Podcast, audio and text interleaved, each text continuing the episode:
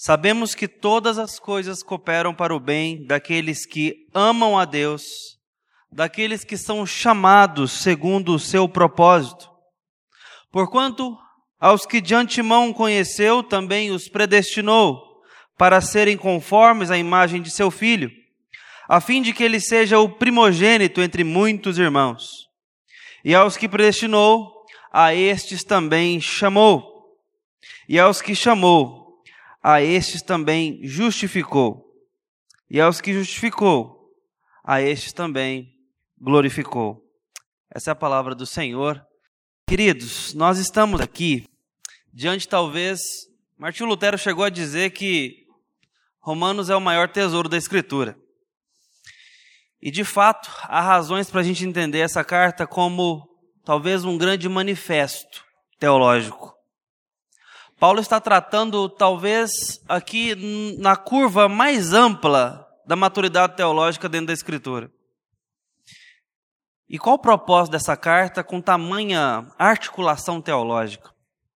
Nós precisaríamos de pelo menos três razões para entender o propósito do apóstolo Paulo com ela, mas eu vou me ater a apenas uma. Paulo está falando para gentios e judeus.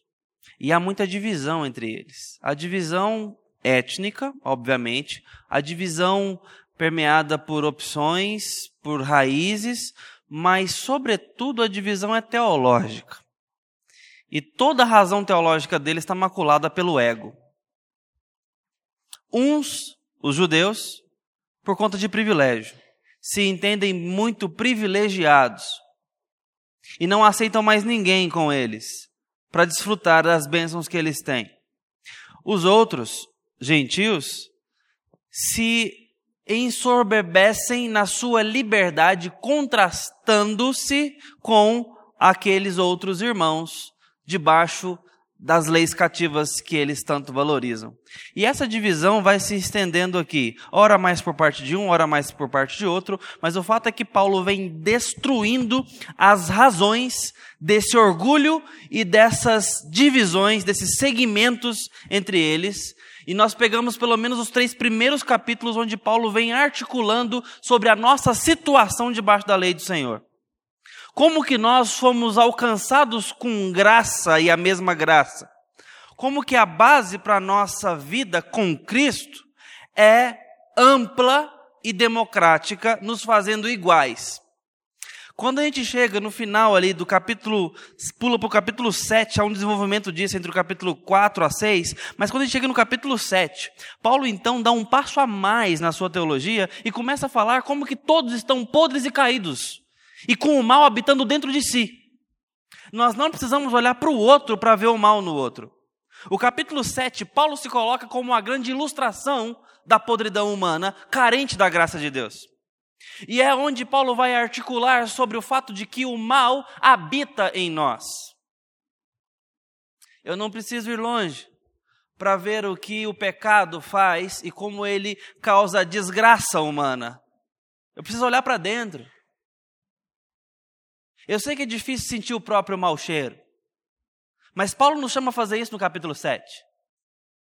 Ele nos chama a olhar no espelho e ver que todos somos carentes da graça e da glória de Deus. E é olhando assim que Paulo mostra para gente que não podemos ter divisões entre nós. Precisamos andar no mesmo platô da graça. Precisamos pisar no mesmo chão da providência. E quando ele chega no capítulo 8, então ele está já se sentindo à vontade para colocar o seu propósito em ação. E o seu propósito é nos dar a máxima compreensão de liberdade da condição que estamos vivendo debaixo de Cristo. E Paulo, inspirado pelo Espírito Santo de Deus, é exagerado aqui, meus irmãos. Permita-me dizer. Paulo vem falar de todas as coisas. Dá para acrescentar um tijolinho a mais aí? Não tem. Já foram todas as coisas consideradas. Ele vem falar que Deus tem propósitos, os quais todas as coisas estão comprometidas no seu governo para o bem de algumas determinadas pessoas, não todas. Mas algumas pessoas são alvo desse arranha-céu de promessa. E certamente eu não sei se nós podemos considerar uma promessa mais abrangente, mais sombrosa do que essa. Mais alta do que todas as coisas, edificadas, cooperando para o bem de algumas pessoas debaixo da bênção de Deus. Paulo quer nos mostrar base teológica. E eu chamo os irmãos a abrir no livro de Salmos para que a gente veja a prova disso acontecendo em outro lugar. Livro dos Salmos, 104. Permita-me a leitura desse texto.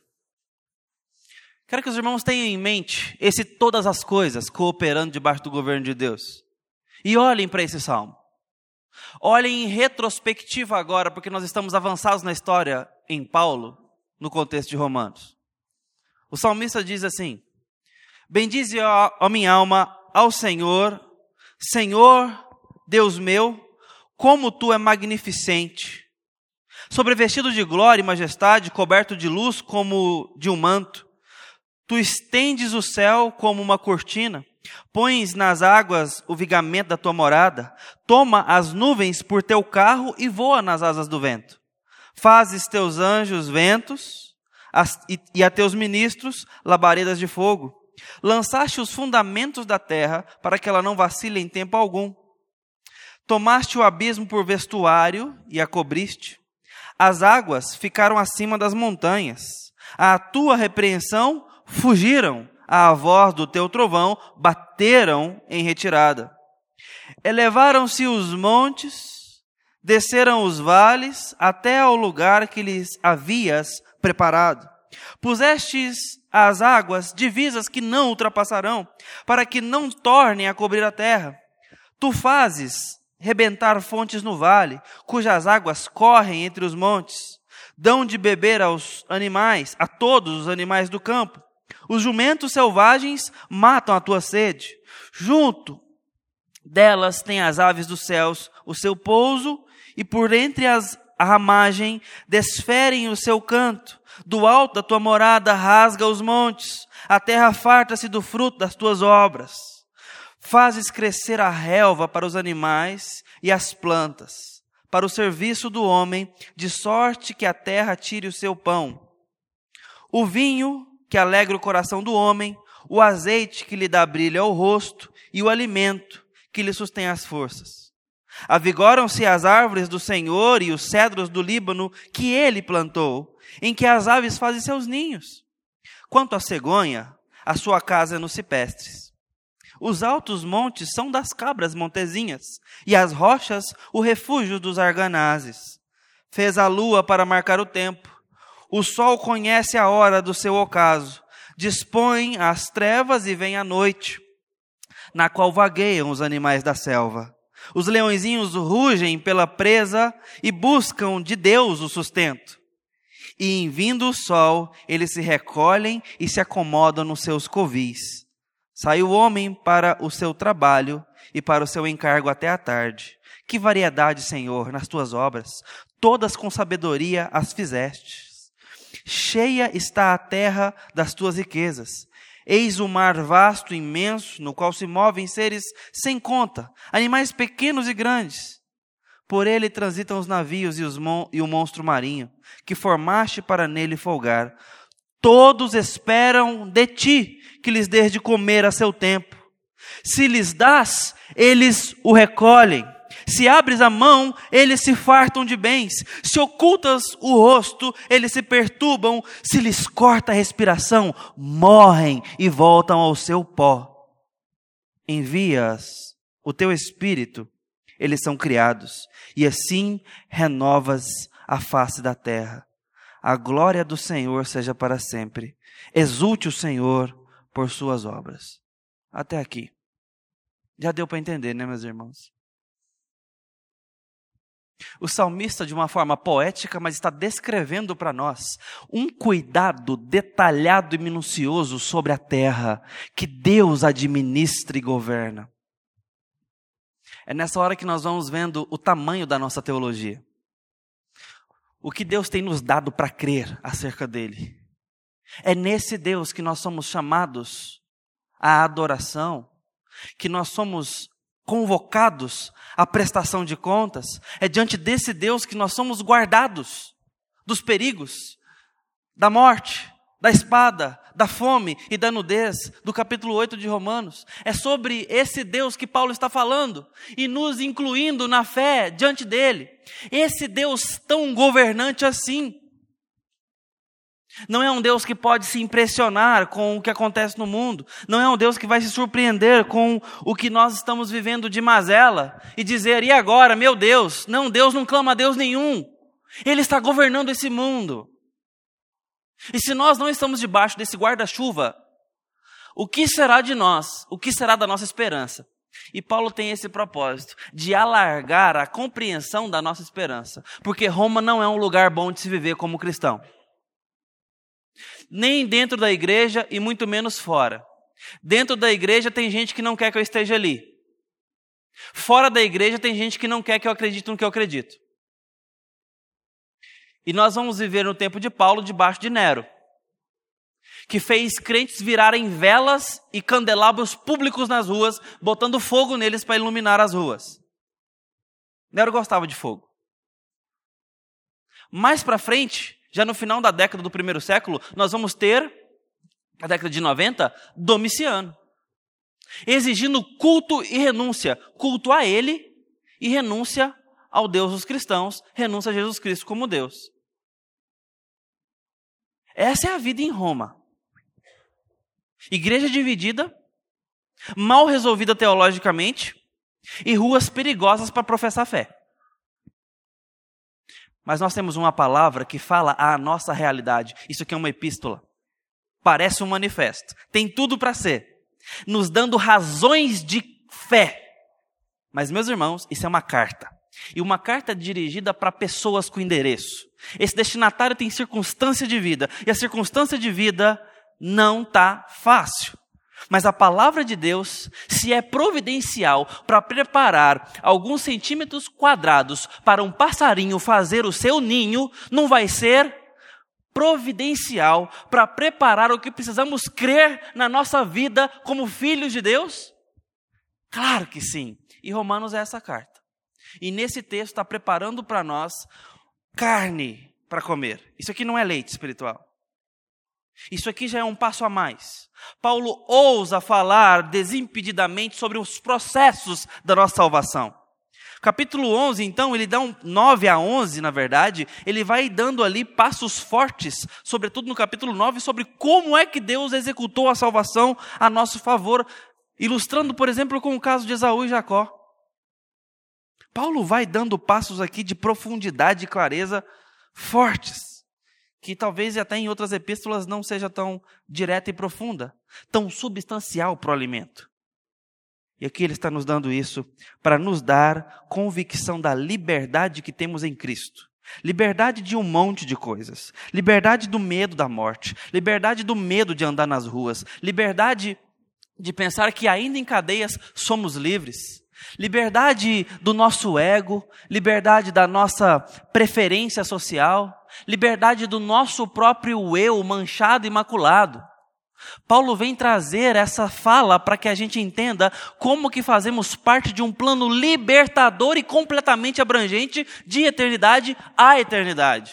Ainda antes do versículo 30 a gente já é esclarecido sobre isso. Nós não estamos aqui cavucando ou desenhando a nossa própria sorte como quem tem que descobrir o porquê que está aqui e quem é. Paulo está nos dizendo que fazemos parte de um Deus que está dominando e regendo o mundo e a história. Nós entramos no meio dessa história e somos agraciados pela fé se cremos nele. Paulo nos dá uma referência geográfica, uma referência espiritual, e nós agora sabemos quem somos e quão seguros estamos. Quando estamos seguros, estamos livres. A ideia é basicamente essa. Esse é o propósito do apóstolo, Paulo, do apóstolo Paulo, talvez prioritariamente. Dentre outras razões, porque a carta é bem articulada e, e, e mista nos seus propósitos, mas esse talvez seja um cerne aqui que a gente pode segurar. Ele quer nos mostrar a liberdade que temos a partir da segurança que ganhamos. Quando nós estamos em casa, nos sentindo seguros, com a porta trancada, com tudo no lugar, tudo certinho, nós nos sentimos livres. É ou não é? Quando não estamos seguros, não há liberdade que basta. Eu posso estar no meio de uma praça tranquila. Se eu me sentir ameaçado, eu não me sinto livre. Ambiente de trabalho hostil, mal recebido na igreja, não sentindo bem-vindo numa casa. Isso não é vida. Parece que o espaço é sufocante. Parece que eu estou encurralado, pressionado. Paulo está nos dizendo que nós somos bem-vindos no mundo. Porque o mundo está sendo dirigido a nosso favor. E no versículo 28 desse capítulo 8, ele está dizendo que nós temos algo muito importante para entender sobre a vida. E aí nós vamos considerar algumas breves questões sobre isso. Esse panorama de Paulo, capítulo 3, ele diz agora: Mas agora a justiça de Deus brilhou sobre os injustos. E ele vem construindo isso, mostrando como é que não caímos no capítulo 8 de paraquedas. Deus esteve trabalhando a nossa inimizade contra ele. Capítulo 3, capítulo 4. E ele vem fomentando para nós como que Deus estava trabalhando pessoas debaixo da ira dele, para o seu próprio amor, para o seu próprio reino. Ele nos estampa quem somos para falar sobre propiciação, redenção, justificação e outros termos teológicos que resolvem o nosso problema. Quando ele fala sobre propiciação pelos nossos pecados, Paulo está nos explicando que Cristo substituiu a gente na pena que cabia a nós. Quando ele fala sobre reconciliação, ele está falando que havia uma inimizade entre as pessoas, entre nós e Deus, que não tem solução senão no próprio Deus. Quando ele fala sobre redenção, ele fala de um plano que cobre toda a história para resolver a nossa desventura e a nossa perdição como ser, como agente na história, como pessoa e as outras identidades que nós temos e adquirimos. O processo de redenção vem afetar cada estanque da vida. O estanque profissional, por que eu trabalho? relacional. Por que, eu me dou em relacionamento? Como eu devo me relacionar? O estanque pessoal. Quem sou eu? E Deus vai aqui afetando gravemente cada esfera do nosso ser ao nos cercar de um, uma realidade de bênção e privilégio que Ele vai nos dando a partir do plano e do propósito dele. E Paulo, então, chama essas pessoas para serem unidas debaixo de graça. E nos últimos 12 versículos do capítulo 8, Paulo chega talvez no ápice da sua argumentação de dar segurança para a mentalidade daqueles irmãos que estão sendo confrontados e ao mesmo tempo ensinados, e agora começa a esboçar convicções muito claras sobre como que Deus age para o nosso próprio bem na salvação. E ele está dizendo que os crentes têm que entender sobre salvação. Isso não pode ser assunto para teólogo. Isso não pode ser assunto para os estudiosos. Isso é assunto do rebanho do Senhor, que precisa caminhar no meio de lobos, como que enviados para o matadouro todos os dias, muito convictos da sua própria salvação e de como que Deus faz isso. É entendendo-se como salvo que a gente vai para o mercado. É entendendo-se como salvo que nós vamos dar uma madeira para os nossos filhos ou puxar a orelha de um adolescente. É como salvos que nós vamos lidar com os nossos casamentos. Como pessoas que foram agraciadas na nossa perdição. E agora estamos lidando com pessoas que têm as suas próprias. Paulo está nos esclarecendo que isso já não é mais leitinho, mas é alimento básico para todos. E nós precisamos desse dessa substância. Permita-me, irmãos. Para a gente viver. E ele está dizendo que é o amor de Deus que move toda essa estrutura de segurança por nós. E o capítulo 8 de Romanos, meus irmãos, não é um assunto de um alguém como se alguém tivesse numa sala de aula com um quadro negro atrás de si, pontuando notas teológicas para nossa convicção. É como se Paulo estivesse no meio do campo de batalha, porque o livro, esse capítulo é sangrento. Os irmãos veem aí no restante, nós não chegamos a ler, mas no final do, do, do, do capítulo aí, nós começamos a ler sobre morte, sobre perigo, sobre espada, nudez. E Paulo vem falando sobre essas coisas, coisas que nós queremos, às vezes, evitar conversar. Versículo 31. Que diremos, pois, à vez dessas coisas?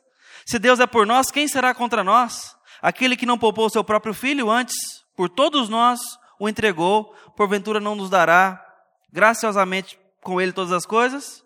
E ele vem falando, versículo 35: Quem nos separará do amor de Cristo? Tribulação, angústia, perseguição, fome, nudez, perigo, espada? Porque está escrito: por amor de ti somos entregues à morte o dia todo, fomos consideradas como ovelhas para o matadouro. Paulo traz aqui realidade que aqueles irmãos estão vivendo. Perigo, fome, nudez é realidade daqueles irmãos. Senão não teria peso. E nós precisamos entender isso para que a gente entenda bem. Porque de repente não estamos vivendo problema de fome. De repente não estamos passando problema de espada. Ou sequer perigo algum. Que Deus nos abençoe que assim seja. Será muito mais confortável. Mas aqueles irmãos estão vivendo esse tipo de coisa. É uma realidade local. E Paulo trata disso porque agora os perigos menores serão bem acomodados diante dessa realidade, se os maiores já foram considerados. Mas até a nudez, e a nudez aqui não tem nada de imoral nesse ponto aqui, é uma questão de não ter com o que se vestir. É ser despojado de sua casa, ser colocado para fora e ter toda a sua provisão desfavorecida. É disso que ele está falando. Até nisso, eu quero que vocês entendam que Deus não se coage com os perigos que te cercam. Muito pelo contrário, ele está controlando a história. Ele é governante da história e nós somos seus filhos.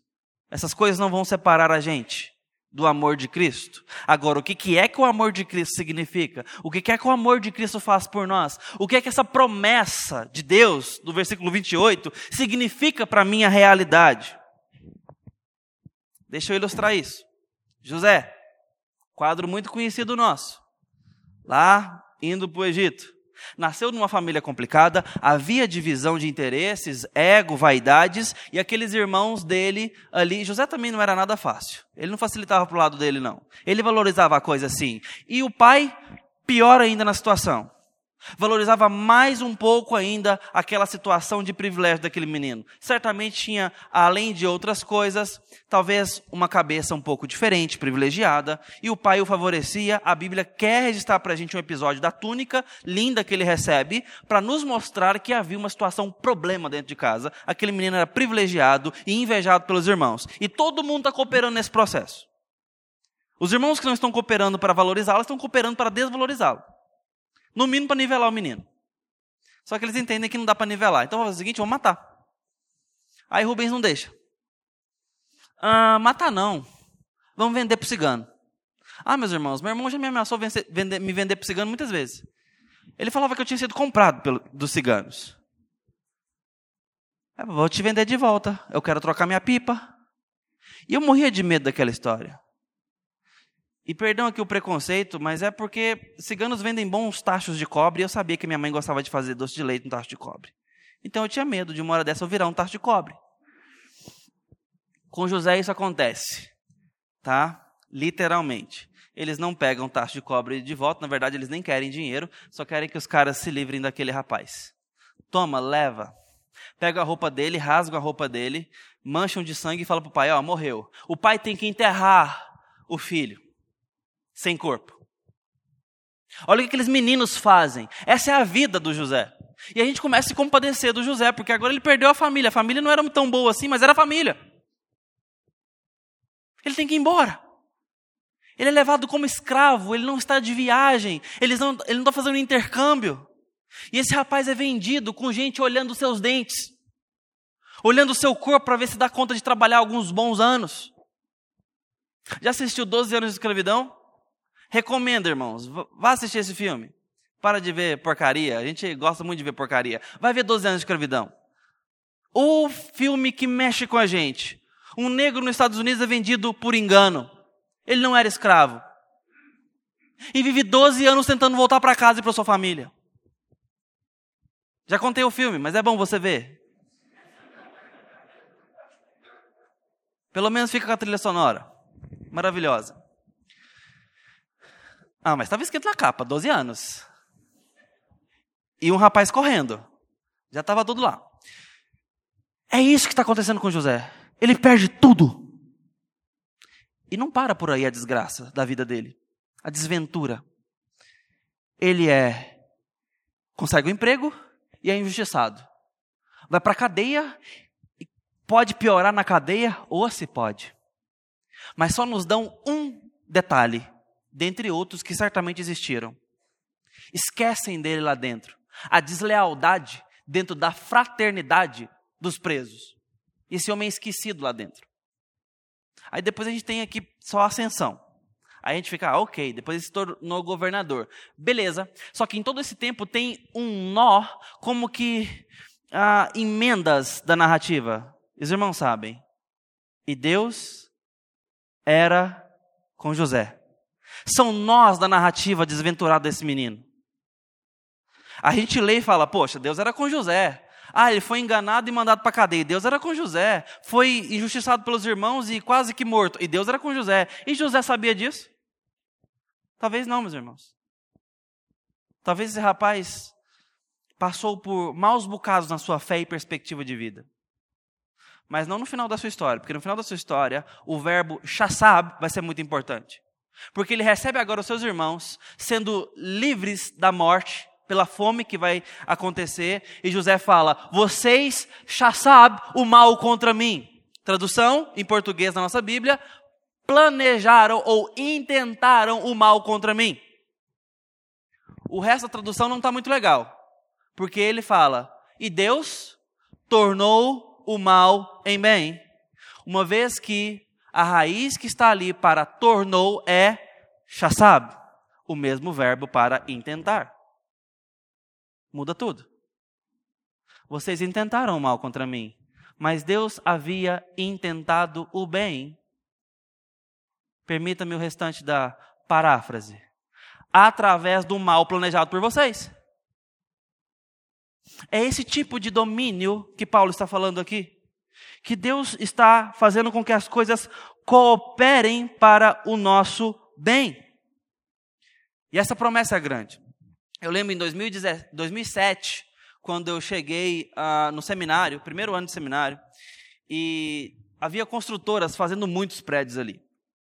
Cerca de oito, dez, sei lá, edifícios foram construídos naqueles quatro anos ali. Foi coisa rápida e, e acelerada. E a, da janela do, do, do, da nossa sala de aula, do primeiro ano, eu conseguia ver um pátio de obras da construtora. Todo dia, caminhões e caminhões de entulho saíam dali. E aparentemente o pátio estava limpo. Já era para fazendo edificação, fazendo base, fazendo alicerce. E eu não entendo muito dessas coisas, mas eu conseguia ver um buracão.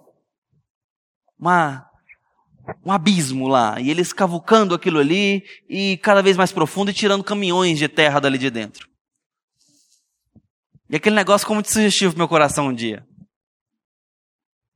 O buraco é grande porque alguma coisa grande vai ser erguida aqui. Eu olho para esse texto e começo a ver que a base aqui é grande. E a base não é que todas as coisas vão cooperar para o nosso bem, meus irmãos. A base é outra. Esse é o edifício. Essa é a promessa de que Deus está fazendo com que as coisas sejam comprometidas por nós. Isso é grande. Mas qual que é a base? A base está aqui quando ele mostra Quem são essas pessoas que vão receber essa promessa?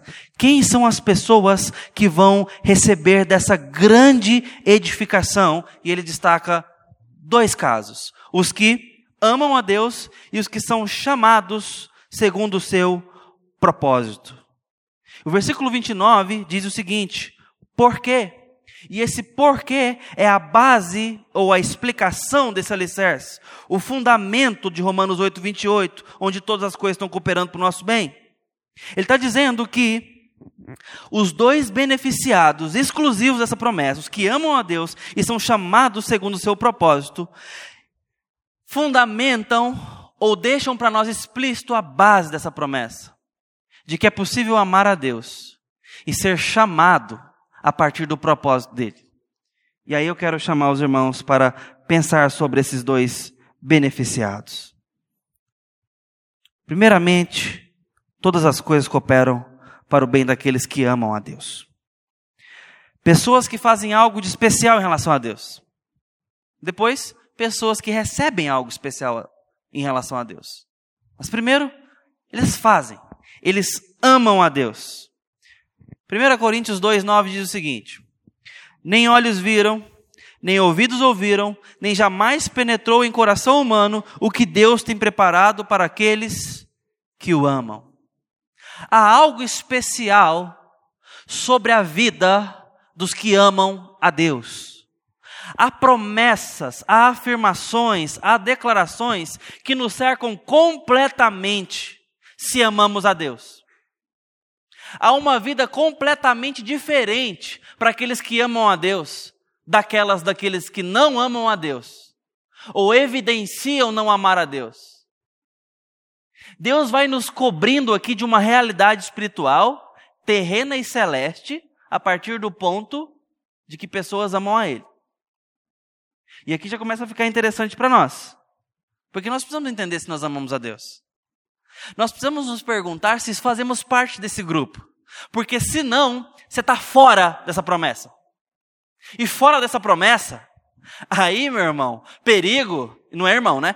Perigo, colega, espada, fome, nudez, não vai cooperar para o seu bem, não. É só para o seu mal mesmo. Se você não ama a Deus, isso aqui não é com você. Porque está falando de uma promessa para esses beneficiados. Você ama a Deus? Não importa se você sabe o dia que você passou a amar a Deus, esse não é o ponto. Não importa se você sabe o dia que você levantou a mão num acampamento, ou num retiro, ou mesmo num culto. Não importa se você lembra no dia que o capelão te visitou doente você então falou: Eu me entrego para Jesus. O ponto não é sobre atitudes que tomamos na vida que se parecem atitudes de quem ama a Deus. É uma conversa lá dentro, que o seu espírito é capaz de testificar contigo mesmo e com Deus, se você pertence a Ele, se tem afetos aí dentro para com Ele, se você tem deleite na palavra dele, se você o teme como seu Deus, se você tem nele Senhor da sua história, se ele é importante para você, se ele é alguém que você respeita e ama antes de qualquer coisa, acima dos seus filhos, acima do seu cônjuge, acima de você e do seu ego. Nós precisamos perguntar isso para nós. Quem é Deus para mim? Deus está tratando com essas pessoas que o amam.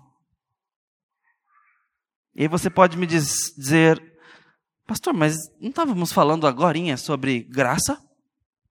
Falta de mérito para Deus nos abençoar? Nós ainda estamos falando disso. Porque essa história de gente amando a Deus não nasce com pessoas. Essa história do meu coração valorizando a Deus não começa comigo. Deuteronômio 30, versículo 6 diz o seguinte: Resumindo, o Senhor teu Deus circuncidará o teu coração para que ames ao Senhor e para que vivas. Quando nós nos percebemos amando a Deus, Eu quero te dizer, você pode ter certeza dessa promessa, de que todas as coisas cooperam para o seu bem. Sabe por quê? Porque Deus já tomou iniciativa dentro do seu coração. Ele já está trabalhando por você há muito tempo. Quando nós nos percebemos temendo a Deus, saiba de uma coisa: Deus já está te amando há muito tempo atrás. A nossa história já lhe pertence há muito antes. Quando nós nos percebemos, nos percebemos consultando a Sua palavra como quem realmente quer ouvir Deus, quando nós nos percebemos nos dirigindo a uma congregação de louvor, porque queremos ter um tempo com Deus, com a Sua palavra e com irmãos na fé, é porque Deus já esteve trabalhando em nós. Antes, Ele já se comprometeu e imolou o cordeiro na eternidade para que isso valesse na nossa história. E de repente eu ergui minha mão, ou de repente eu me percebi amando Jesus. Isso é prova de que Deus esteve trabalhando profundamente para te conquistar, para te regenerar. E essa é a base da nossa vida com Deus, que precede a fé. Pode ser que você não publique, você não, você está aqui hoje, tem toda a condição de fazer isso, mas pode ser que pessoas não tenham condições de publicar a sua fé, e isso não lhe será essencial à salvação. Pessoas com demência mental, com problemas de compreensão e intelecto grave, pessoas infantes e bebezinhos, que Deus trabalhou desde a eternidade para conquistá-los para si. Deus as regenera. Deus as faz nascer para Ele. Nós temos o privilégio de, além de ver isso na nossa história, crer intelectualmente entender e responder, e ter ainda a carta de Romanos nos edificando em segurança, para a gente ser esclarecido e fortalecido na mente sobre essas coisas. O fato é que Deus trabalha antes, para a gente colher agora. E isso nos deixa, às vezes, sem saber como que Deus trabalha. Às vezes nós olhamos, por exemplo, algumas tragédias acontecem na nossa história. Somos machucados, somos feridos, somos traídos, ou nós mesmos somos ofensores. Às vezes a ruína financeira chega, às vezes descobrimos doenças, somos assaltados, literalmente assaltados por homens maus, somos prejudicados, e isso nos faz perguntar onde está Deus. Isso nos faz perguntar se Deus nos ama. Isso nos faz perguntar um monte de coisas. E é fato que às vezes nós não entendemos como que Deus administra a história. Mas quando eu vejo, por exemplo, Jeremias 29, quando Deus escreve uma carta para o seu povo, dizendo: Vocês ficarão aí por mais tempo do que gostariam, são 70 anos. E no final Deus coloca uma nota que aquece o meu coração. Eu é que sei que pensamentos têm a vosso respeito. Pensamentos de paz e não de mal, para vos dar o fim que desejais. Deus não tirou de vista o que está no coração dos seus filhinhos e filhinhas ali. Eles querem ir embora para casa. Mas Deus não quer que eles estejam em casa da mesma forma que estavam. Eu preciso que vocês passem por esse cativeiro para que vocês voltem para casa e vocês vão me buscar finalzinho do capítulo 29, como nunca buscaram antes, e eu vou ouvir e responder, e vou sarar a terra de vocês, e vou levar vocês de volta para casa. Buscar-me-eis e achareis quando me buscardes de todo o vosso coração, e assim vai ser. 70 anos.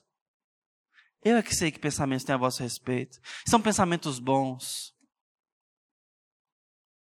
Nós não somos assim com os nossos filhos? Eles querem comer sorvete no almoço. E nós dizemos: não, é brócolis. É carne. Porque nós sabemos que pensamentos temos a respeito deles, e são pensamentos de preservação, de amor e compromisso por um bem que excede a compreensão deles. Quanto mais Deus em relação a nós. Mas também todas as coisas cooperam para o bem daqueles que são chamados segundo o seu propósito. Daqueles que amam a Deus porque Deus os amou primeiro. Esse é um grande compromisso de Deus e evidência de que Ele está comprometido. Mas também são de pessoas que são chamadas. Eu escutei de uma sábia senhora, mãe do nosso ministro Josimar Bianchi, mineira, que diz o seguinte: Olha, Deus não assovia para a gente, não. Deus chama a gente pelo nome. Isso faz uma diferença. Quando Deus te chamou, Ele te chamou pelo nome. Ele não colocou os dois dedos aqui nos lábios, coisa que eu nunca consegui fazer, e assoviou. Para quem quiser olhar para trás e ver. Ou quem chegar primeiro põe o dedo aqui. Lembra da brincadeira? Não é assim que Deus trabalha, não, meus irmãos. Deixa a porta aberta. É estreita. Quem chegar, vai. Queridos, Deus não passou com um carro de som na rua, chamando quem crê. Deus falou para Paulo: volta e não sai da cidade, porque ainda tem gente aí. Volta e chama elas. Deus abriu o entendimento de Lídia quando era pregado em Atos para crer no Evangelho. Deus sabe o nome dos seus filhos, está os buscando. Trazei minhas filhas de longe os meus filhos da extremidade da terra os que formei para minha própria glória, eu estou os aguardando. Deus, ao te chamar, Ele estava pensando em você, na sua história, no seu currículo e no seu futuro. Deus sabe quem é você. E Ele te encontrou onde você precisava ser encontrado e quando precisava ser encontrado. É uma questão não de um carro de som, mas de alguém que bate a sua porta e tem um convite com o seu nome escrito certinho, com hora marcada. Eu vim te chamar, você, para ser meu filho, para ser minha filha. Nós temos uma história para viver juntos. É assim que Deus trabalha ao dizer que nos chamou. E esse chamado significa que ele esteve pessoalmente envolvendo com pessoas pessoalmente. Isso aquece o nosso coração. Que Deus está conosco. Não é que Deus está com o povo dele, Ele está com o povo dele, mas Ele está com você. Ele sabe o seu nome. E isso muda as coisas. É esse Deus que nos justifica. Romanos 5:1. Nós somos justificados pela fé. E isso significa que a quem ele chama, ele justifica. E o texto continua dizendo que aos que chamou também justificou. Deus, ao nos chamar, Ele está fazendo tudo quanto é necessário para que a gente tenha vida com Ele, para que a gente tenha condição de se apresentar diante dEle. 1 Coríntios 1, 23 a 24. 1, 23 a 24. Nós pregamos a Cristo crucificado, que é escândalo para os judeus e loucura para os gregos, mas para os que são chamados, para estes, tanto judeus como gregos, Cristo, poder de Deus e sabedoria de Deus, nos que creem. Nem todos que são convocados pela pregação são os chamados por Deus. Aqueles estádios repletos e as televisões alcançadas por Billy Graham não foram todos convocados espiritualmente. Foram todos convocados pelo Evangelho, convocados pela palavra. E nesse momento eu estou pregando e certamente pessoas estão ouvindo sem fé. Porque nem todos que ouvem a palavra creem na palavra. Mas aqueles que são intimamente chamados pela voz de Deus, creem. Nem todos que ouviram Jesus creram e foram chamados nesse sentido. Mas alguns ouviram Jesus chamar e o seguiram como ovelha que reconhece a voz do seu pastor. É isso que o texto está nos dizendo que aqueles que são chamados, são chamados como Jesus chamou Lázaro morto, para a vida e para fora, para terminar o dia batendo papo com ele. Lázaro vem para fora. Esse é o chamado de Cristo. E o que, que isso importa? Que é mais um motivo para que a gente pise nesse alicerce. De que o fato de Deus te chamar é porque Ele quis você. Ele foi até você. Colocou pessoas no seu caminho para te ensinar a palavra, para pregar para você, ou colocou um panfleto na sua frente, ou mesmo uma Bíblia empoeirada. Não sei qual foi o método, mas o fato é que se a fé chegou ao seu coração e você se percebe amando a Deus de alguma forma, de alguma quantia, de alguma maneira, é porque Deus te chamou pelo nome. Ele é pessoal com você. Sua relação pode estar fria com ele. Você pode estar distante, mas ele ainda continua olhando nos seus olhos. Ele ainda sabe quem é você. E ele não tira os olhos disso. Porque esse é o maior propósito de Deus com a história da humanidade: ser glorificado nas pessoas que o amam e que entendem que são chamadas por Ele. E dentro dessa razão ainda daqueles que são chamados, tem um ponto específico. A razão pelo qual os beneficiados de Romanos 8 podem ter certeza de que Deus certamente irá cumprir essa promessa grandiosa na vida deles é que o próprio Senhor os atraiu irresistivelmente para a sua aliança e os capacitou para cumpri-la. Porque o texto diz, Romanos 8, versículo 29, Porquanto aos que de antemão conheceu, também os predestinou para serem conformes à imagem de seu filho, a fim de que ele seja o primeiro entre muitos irmãos. E aos que predestinou, chamou, e aos que chamou, justificou, e aos que justificou também glorificou. Isso aqui é um futuro profético. Essas coisas aqui, muitas delas ainda não aconteceram. E Deus está dizendo que já aconteceram para nos mostrar que ele já se comprometeu. Nós ainda não fomos glorificados. Nós somos justificados, predestinados e chamados mas nós estamos contando com a obra completa e Ele é fiel para cumpri-la. Dá para entender a segurança disso? Essa é a segurança que esse texto nos dá. E somos chamados finalmente segundo o seu propósito. E isso aqui não tem muito o que se desdobrar. Mas precisamos entender que Deus está comprometido a fazer com que a gente esteja no plano dele. Romanos, mais para frente, capítulo 9, 10 e 12, vai dizer que Jacó foi escolhido e não Esaú, para que o propósito da eleição prevalecesse, e ali Deus mostra todo o seu amor a um povo, a uma geração. Isso está acontecendo conosco ao fazermos parte não apenas do amor de Deus, não apenas do chamado de Deus, mas dos seus propósitos. Deus tem propósitos. E você está incluso nele se você ama a Deus e entende que foi chamado por Ele. Segundo o seu propósito. Nós fazemos parte de uma história maior do que a nossa. Nós fazemos parte de algo que vai além de nós mesmos. Então, qual é esse alicerce? O alicerce é de que uma obra foi feita em nós. E se foi feita, você sabe que você não pertence a você mesmo. Mas agora tem que levar os seus pensamentos cativos à obediência de Cristo. Que agora você tem um pastor do seu coração. Que agora você tem um Senhor da sua história.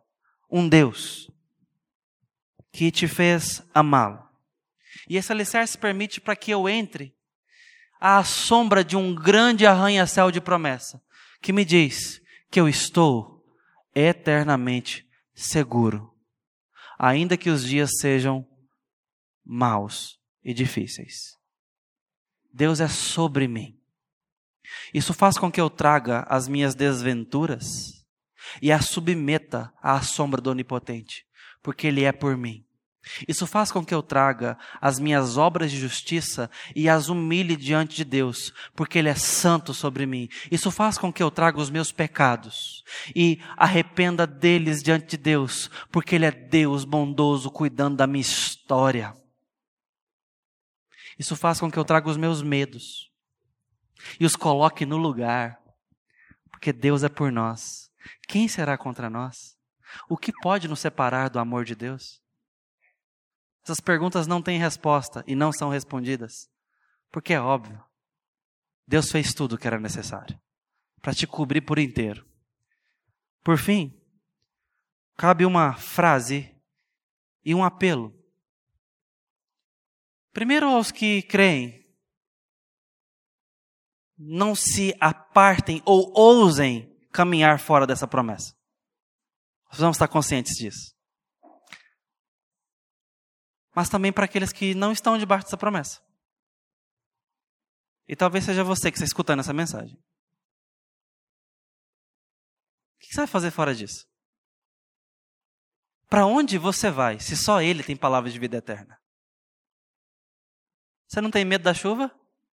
Porque esse é o guarda-chuva de Deus para os homens na terra. Não teme?